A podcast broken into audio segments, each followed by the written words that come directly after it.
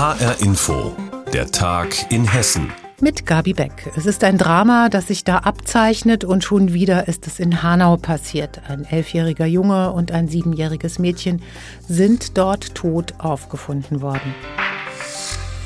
Die Polizei geht von einem Tötungsdelikt aus. Passanten hatten den Jungen leblos auf dem Asphalt vor einem Hochhaus gefunden, kurze Zeit später das Mädchen dann auf einem Balkon. Andreas Heigen hat die Einzelheiten. Kurz vor halb acht am Morgen in der Hanauer Innenstadt. Passanten finden im Innenhof vor einem Hochhaus einen schwer verletzten Jungen. Sie alarmieren die Polizei. Zu diesem Zeitpunkt ist der Junge schon nicht mehr ansprechbar, teilen Polizei und Staatsanwaltschaft mit.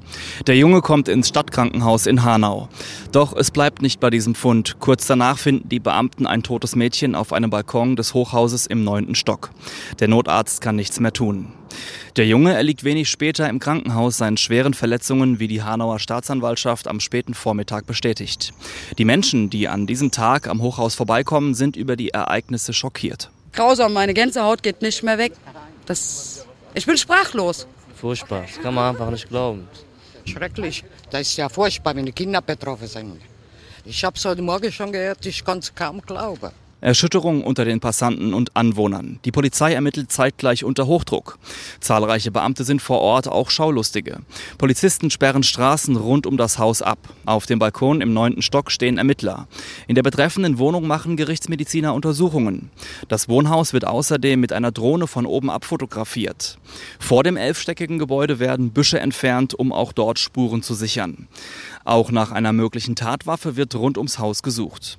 Am Vormittag berichtet Staatsanwältin Lisa Pohlmann über den Ermittlungsansatz. Vermutlich hat sich hier ein Familiendrama abgespielt. Wir gehen davon aus, dass sich hier ein Tötungsdelikt zugetragen hat. Aktuell gehen wir von einem familiären Hintergrund aus, wobei die Hintergründe als solche natürlich noch ermittelt werden. Die Ermittlungen laufen gerade.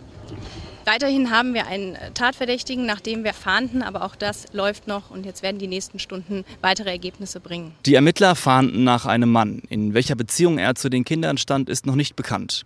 Auch wer die Kinder sind, ist nicht eindeutig bestätigt.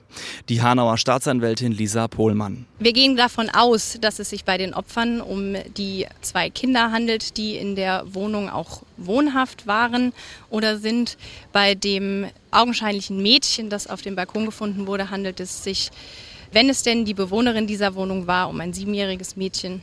Und sollte es sich bei dem toten Jungen um ihren Bruder handeln, dann wäre das ein elfjähriger Junge. Betroffen zeigte sich auch Hanaus Oberbürgermeister Klaus Kaminski. Nach seiner Aussage hat die Familie seit einigen Monaten sozialpädagogische Unterstützung bekommen. Nähere Erkenntnisse zu der Tat soll eine Obduktion der beiden Leichen bringen, die noch für Mittwoch angesetzt wurde. Im Fokus der Ermittlungen von Polizei und Staatsanwaltschaft steht auch die Frage, was sich an dem Morgen in dem Haus abgespielt hat. Dazu würden auch Nachbarn umfassend befragt, so die Staatsanwaltschaft. Weitere Erkenntnisse wird es vermutlich erst am Donnerstag geben. Zwei tote Kinder in Hanau aufgefunden. Die Polizei fahndet noch nach dem Täter. Andreas Heigen hatte die Details. Die hessische SPD will das Wahlalter bei Kommunalwahlen auf 16 senken. Dazu haben die Sozialdemokraten einen Gesetzesentwurf vorgelegt, der heute in zweiter Lesung im Hessischen Landtag beraten worden ist. Hessen ist eines von fünf Ländern, in denen man 18 Jahre alt sein muss, um Kommunalvertreter wählen zu dürfen. Die Entscheidung, wie auf Kommunalebene gewählt wird, beziehungsweise wer teilnehmen darf, ab welchem Alter, obliegt der Landespolitik. Andreas Meyer-Feist hat die Debatte für uns verfolgt. Jugendliche dürfen mit 16 schon so viel, sie sollen auch wählen dürfen, zumindest auf kommunaler Ebene, findet die SPD und ihr Fraktionschef Günter Rudolph. Da geht es um Dinge des täglichen Lebens, die auch junge Menschen betreffen. Da geht es mal, ist eine Skateranlage sinnvoll, wie soll sie aussehen? Gibt es einen Jugendraum, der von der Kommune finanziert wird? Sind Radwege sinnvoll? Wird das Freibad erhalten? Das sind ja alles Dinge, die auch junge Menschen betreffen. Im Landtag wurde darüber äußerst kontrovers debattiert. Max Schad ist jugendpolitischer Sprecher der CDU. Das Wahlrecht absenken will er nicht. Die Unionsfraktion steht hinter ihm, auch der grüne Koalitionspartner. Für den CDU-Politiker Max Schad geht es dabei um Grundsätzliches. Wir haben klare Mehrheiten für ein Wahlalter 18 in der Bevölkerung und das schon seit vielen Jahren. Die Menschen in Hessen und in der Bundesrepublik sind der Überzeugung, dass man mit 18 wählen sollte und dem tragen wir mit unserer Haltung auch Rechnung und das blendet die SPD mit ihrem Gesetzentwurf völlig aus. Man dürfe es sich nicht zu einfach machen im politischen Umgang mit Jugendlichen. Nicht nur über eine Wahl, sondern eben auch, ähm, indem man sie auf Prozesse mitnimmt und ihnen auch ein bisschen ähm, den ganzen Rahmen des Arbeitens auf kommunaler Ebene erläutert. Das halten wir für wesentlich zielführender und auch methodisch sinnvoller, als einfach nur zu sagen, wir geben das Wahlrecht und machen sonst weiter nichts. Doch die Debatte konzentrierte sich auf die Volljährigkeit. Die Koalition will daran festhalten in Sachen Wahlalter. Das ist und bleibt ein schwarz-grünes Armutszeugnis, meine Damen und Herren. Sagen die Linken. Warum hat die CDU eigentlich eine solche Angst vor der Absenkung des Wahlalters?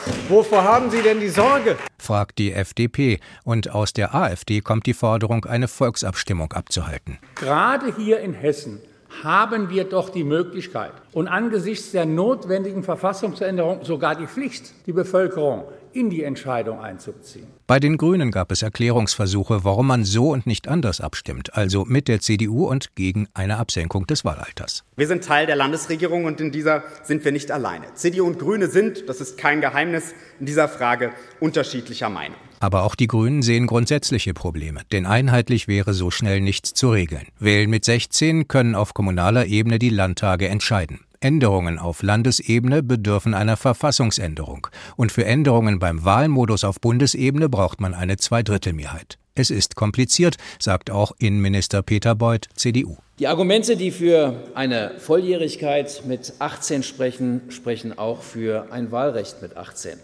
Und das ist auch die Antwort auf die Frage der Einheitlichkeit des Wahlrechts. Das sollte halt eben bei 18 festgelegt sein. Etwas anderes wäre so schnell auch nicht einheitlich umzusetzen, sagt der CDU-Jugendpolitiker Max Schad. Und man hat eben seine komplette Verantwortung für sich selbst. Und das ist aus unserer Sicht auch der Zeitpunkt, an dem man Verantwortung in Wahlen übernehmen sollte, indem man ein Parlament bestimmt. Für die Opposition ist das letzte Wort darüber noch nicht gesprochen. Debatte über Wahlalter ab 16 im Hessischen Landtag. Andreas Meyer-Feist hat berichtet. Eigentlich war der Energielieferant Stromio einmal sehr angesehen, weil das Unternehmen seinen Strom besonders günstig angeboten hatte. Doch dann im letzten Jahr kündigte Stromio überraschend zahlreichen Kunden, auch in Hessen waren davon schätzungsweise über 10.000 Menschen betroffen. Die Verbraucherzentrale Hessen hält diese Vorgehensweise für unzulässig und geht nun rechtlich dagegen vor. Ursula Mayer berichtet. Es war viel Arbeit für die Verbraucherzentrale Hessen. Wochenlang haben die Verbraucherschützer zusammen mit Anwälten an der Musterfeststellungsklage gegen Stromio gefeilt. Nun haben sie sie beim Oberlandesgericht Hamm eingereicht. Der Vorstand der Verbraucherzentrale Philipp Wendt kritisiert, dass Stromio vergangenes Jahr zahlreichen Kunden gekündigt hatte. Wendt hält diese Kündigungen für rechtswidrig. Der Energieanbieter hat ja behauptet, dass es ihnen wegen der Preissteigerungen am Energiemarkt nicht zuzumuten gewesen wäre, eben an den Verträgen festzuhalten. Und wir werden nun vom Oberlandesgericht feststellen lassen, dass diese Ausrede von Stromio rechtlich nicht durchgreift. Denn selbst wenn Unternehmen den Strom plötzlich viel teurer einkaufen müssen, ist das aus Sicht der Verbraucherzentrale ihr eigenes Risiko. Das dürften sie nicht auf die Kunden abwälzen. Nachdem Stromio letztes Jahr seine Stromlieferungen plötzlich stoppte, kamen die betroffenen Kunden zwar in der Regel bei ihrem Grundversorger unter, mussten dort aber für den Strom oft deutlich mehr zahlen. Die Differenz zwischen dem, was ihnen bei Stromio versprochen wurde und was sie tatsächlich zahlen mussten, sollen sie wiederbekommen, fordern Verbraucherschützer. Die Betroffenen sollen Schadenersatz bekommen. Allein in Hessen sollen es schätzungsweise über 10.000 sein. Auf Nachfrage wollte sich Stromio zu den Vorwürfen bislang nicht äußern. Lassen die Richter die Klage zu, wird das sogenannte Klageregister eröffnet, und zwar beim Bundesamt für Justiz. Es dürfte einige Wochen dauern, bis sich Betroffene dort eintragen können. Um den Schaden genau berechnen zu können, rät Ihnen Verbraucherschützer Wendt. Wichtig ist, dass Sie, um den Schadenersatzanspruch geltend zu machen, immer Ihre Zählerstände dokumentieren und zwar immer dann, wenn ein Vertragswechsel stattfindet. Wer also jetzt von der Grundversorgung weg zu einem günstigeren Anbieter wechseln kann, der sollte zu dem Zeitpunkt den Zählerstand fotografieren. Die Kündigungswelle bei Stromio war kein Einzelfall, meint Tobias Federico, Chef der Energieberatungsfirma Energy Brain Pool. Wir hatten sehr viele Unternehmen, also mindestens ein halbes Dutzend oder ein Dutzend Unternehmen, die nach dem gleichen Muster die Stromlieferung für Kunden eingestellt haben ohne dass sie tatsächlich insolvent gegangen sind. Also die Unternehmen gibt es weiterhin, sie sind auch noch aktiv, aber sie haben einfach das Hauptgeschäft Kundenbelieferung eingestellt. Solche abrupten Lieferstopps sollen künftig verboten sein. So steht es in dem neuen überarbeiteten Energiewirtschaftsgesetz, das das Bundeskabinett bereits verabschiedet hat. Nun wird im Parlament darüber beraten, im Sommer könnte das Gesetz in Kraft treten. Demnach müssen Versorger, die den Betrieb einstellen, das künftig drei Monate im Voraus bei der Bundesnetzagentur ankündigen und zeitgleich die Kunden schriftlich informieren. Sonst droht ein Bußgeld. Verbraucherzentrale Hessen will gegen Kündigungen von 10.000 Stromkunden vorgehen. Ursula Mayer hatte die Einzelheiten. Man könnte es Fußballfestwochen nennen, was da gerade in Hessen passiert. Zum einen kämpft die Frankfurter Eintracht nächste Woche um die Krone der Europa League und in Südhessen, in Darmstadt, wird's spannend für die blau-weißen 98er. Ihr Ziel Aufstieg in die erste Fußball-Bundesliga. Ganz leicht wird's nicht, aber Darmstadt und die Fans sind mehr als motiviert. Sarah-Lisa Angres war in der Stadt unterwegs. Überall, wohin man schaut, es ist blau-weiß. Schnell bepinselt Bettina Breithaupt den nächsten süßen Amerikaner mit blau-weißer Lebensmittelfarbe. Obendrauf noch eine Lilie aus Esspapier und dann ab in die Auslage der Bäckerei. Die Lilienthaler, so ihr Name, sind der Renner unter den 98er-Fans. Wir sind ganz begeistert. Wir haben sie in die Theke geräumt und 45 Minuten später waren schon acht Stück verkauft. Da haben wir uns gefreut. Ich habe sogar schon eine Bestellung von einer Freundin von mir, die gesagt hat, bitte legt mir für heute Nachmittag einen weg, ich komme vorbei. Den möchte ich gerne haben für meinen Sohn. Die Bäckerfamilie Breithaupt ist selbst großer Lilienfan. So sind die Pläne für Sonntag schon gemacht, verrät Bettina. Also wir freuen uns mega auf Sonntag und werden auf jeden Fall zusammen mit Freunden grillen und im Anschluss Fußball gucken. Und zum Nachtisch einen Lilienthaler. Nur ein paar Straßen weiter bindet Petra Kalbfuß in Darmstadt-Bessungen einen blau-weißen Lilienstrauß nach dem anderen. Noch sind es Lilienknospen, aber perfekt zum Spiel am Sonntag blühen die Lilien, verspricht sie. Und dazu kommt jetzt eine Schwertlilie. Das ist von der Farbe her genau das Blau, was eben auch in den Lilienwappen oder Emblem drin ist. Sowas könnte man sich dann quasi schon als Talisman in die Wohnung stellen oder verschenken. Klar, der Lilienstrauß hat auch einen Namen. Dann nennen wir ihn doch Thorsten Strauß nach dem Trainer der Darmstädter 98er. Auch Börners Wurstlädchen in der Darmstädter Innenstadt hat sich etwas Besonderes ausgedacht, damit die Lilien am Sonntag doch noch den Aufstieg klar machen.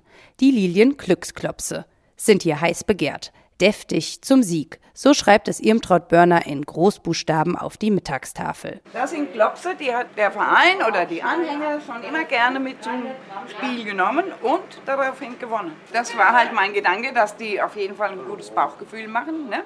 Liebe geht immer durch den Magen und das Bauchgefühl halt in diesem Falle zum Sieg führt. Dass es zum Sieg reicht, da sind sich die Darmstadt-Fans einig. Wir machen ein Fest. Es wird einfach eine geile Zeit, die 90 Minuten. Wir freuen uns schon richtig und die Linien werden es auf jeden Fall rocken. Also ich habe schon den letzten Aufstieg mitgemacht.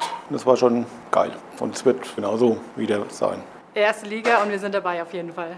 Sarah-Lisa Angres über Hoffnungen der Lilien in Darmstadt und das war der Tag in Hessen mit Gabi Beck.